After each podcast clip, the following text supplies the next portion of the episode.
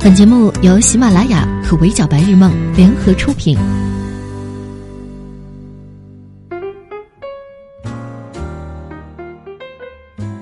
Hello，各位小耳朵们，你们好，欢迎收听麦 m 神看娱乐圈，我是麦 m 莫咪。第十二届金鹰节颁奖晚会昨晚落幕，小伙伴们有没有看直播呀？没看的话呢，也没有关系，麦 m 来和大家汇报一下今年的战况。最具人气奖水晶杯的得主李易峰、迪丽热巴，观众喜爱的男演员奖金杯得主张译、李易峰，观众喜爱的女演员奖金杯得主迪丽热巴、丁柳元。听罢这个得奖名单，迪丽热巴可以说得上是本届金鹰节的最大赢家了。毕竟前两天开幕式上的金鹰女神也是她，这个大满贯，热巴真的是满级了。然而，很快质疑声也跟着奖项一起来了，因为对演员的实际并不认同。很多网友认为奖项的水分太大，甚至称迪丽热巴为“水后”。微博上的舆论是一边倒的群嘲，网友几乎是群情激愤的抗议：迪丽热巴和漂亮的李慧珍不配拿金鹰奖。除了全网群嘲之外，更尴尬的是大家都在心疼杨紫，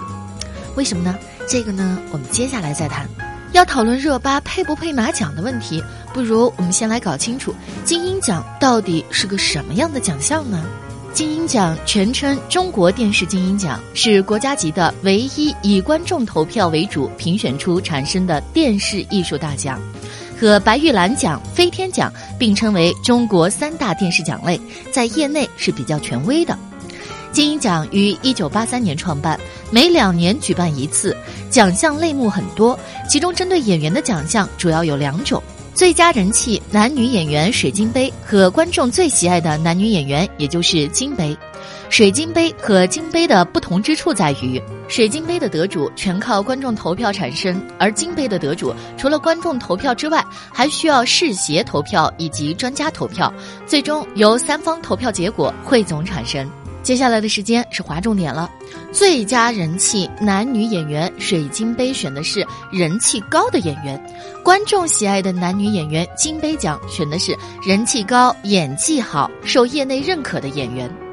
凭热巴的人气，她拿下水晶杯自然是无可厚非。至于金杯的话，我们先来看一下提名的女演员的名单吧。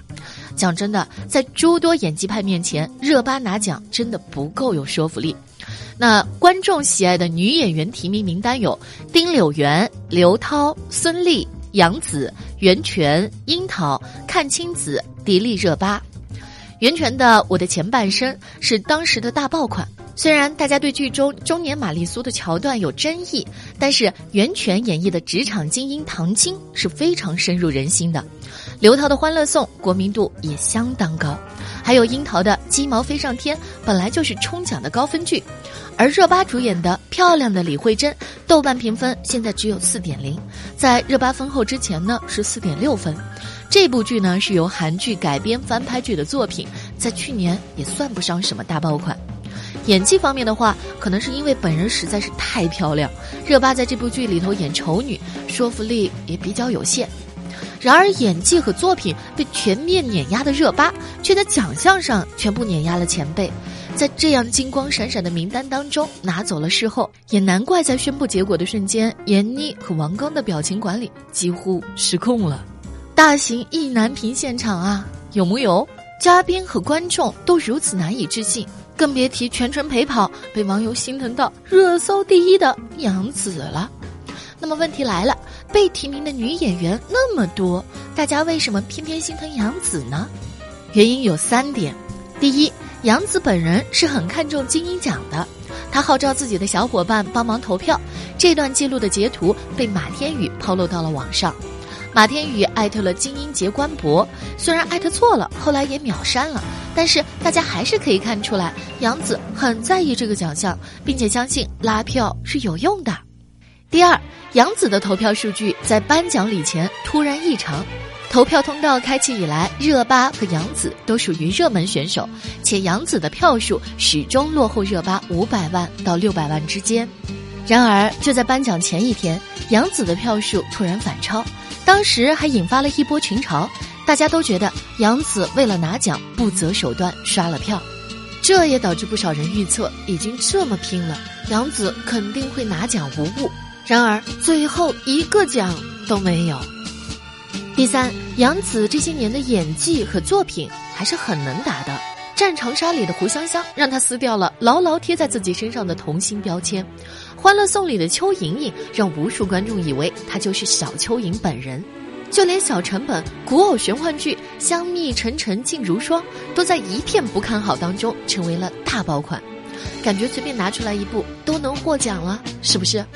就很可惜，《战长沙》和《香蜜沉沉》受播出时间限制，都被排除了在评选范围之外。剩下一部《欢乐颂》来跟漂亮的李慧珍 battle，优势虽然不够明显，但是胜在国民度。结果杨紫几项提名都没有中，热巴拿奖的时候，小猴子在台下这小表情，是真的没有灵魂的 GPG 了。可即便我们不谈杨紫，不谈这一届金鹰奖上被提名的其他女演员，热巴的实力与往届金鹰奖得主相比，也是远不能及的。所以，不管从横向来看，还是从纵向来看，热巴拿奖这件事就是一个大型的无法服众的现场啊。而当我们透过这个现场试图探寻它的本质时，却不得不得出更加令人遗憾的结论：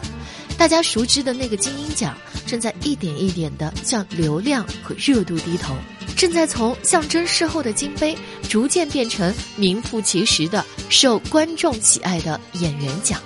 真正让人忧心的是，像金鹰奖今年这样无法服众的堕落现象，早已不是第一次出现了。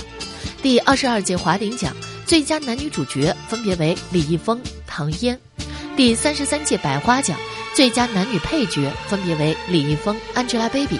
要知道，当年提名的最佳男配有张译和段奕宏，提名的最佳女配有姚晨和梁静。百花、华鼎、金鹰。这些奖项原本都是观众熟悉且幸福的，可我们现在看到的却是，他们曾经的评判标准正在被演员的热度和流量一点点侵蚀。有网友吐槽说，近几年来最具公信力、权威性和影响力的奖项，应该只剩下金扫帚和金乌鸦了。长此以往，说不定什么时候这句玩笑话就成了真。其实，只要能做到获奖者人气和实力之间的平衡，观众也不会诟病太多。比如上一届的金鹰奖，胡歌凭借着《琅琊榜》拿下双杯，赵丽颖凭借《花千骨》拿下金杯。两位演员的人气都很高，也都是偶像出身。但那年的颁奖典礼过后，也并没有像现在这么多人质疑。那是因为《琅琊榜》制作精良，更是胡歌沉寂多年之后的翻身之作。而《花千骨》虽然是一部玄幻剧，但赵丽颖在其中的演技确实出众，剧在那一年也是大爆。这也是为什么今年热巴和李易峰同时拿下双杯，大家却几乎一股脑的跑去 diss 热巴的原因。毕竟李易峰的转型之路走得坚决，他也为此付出努力，从动物世界当中就可见一斑。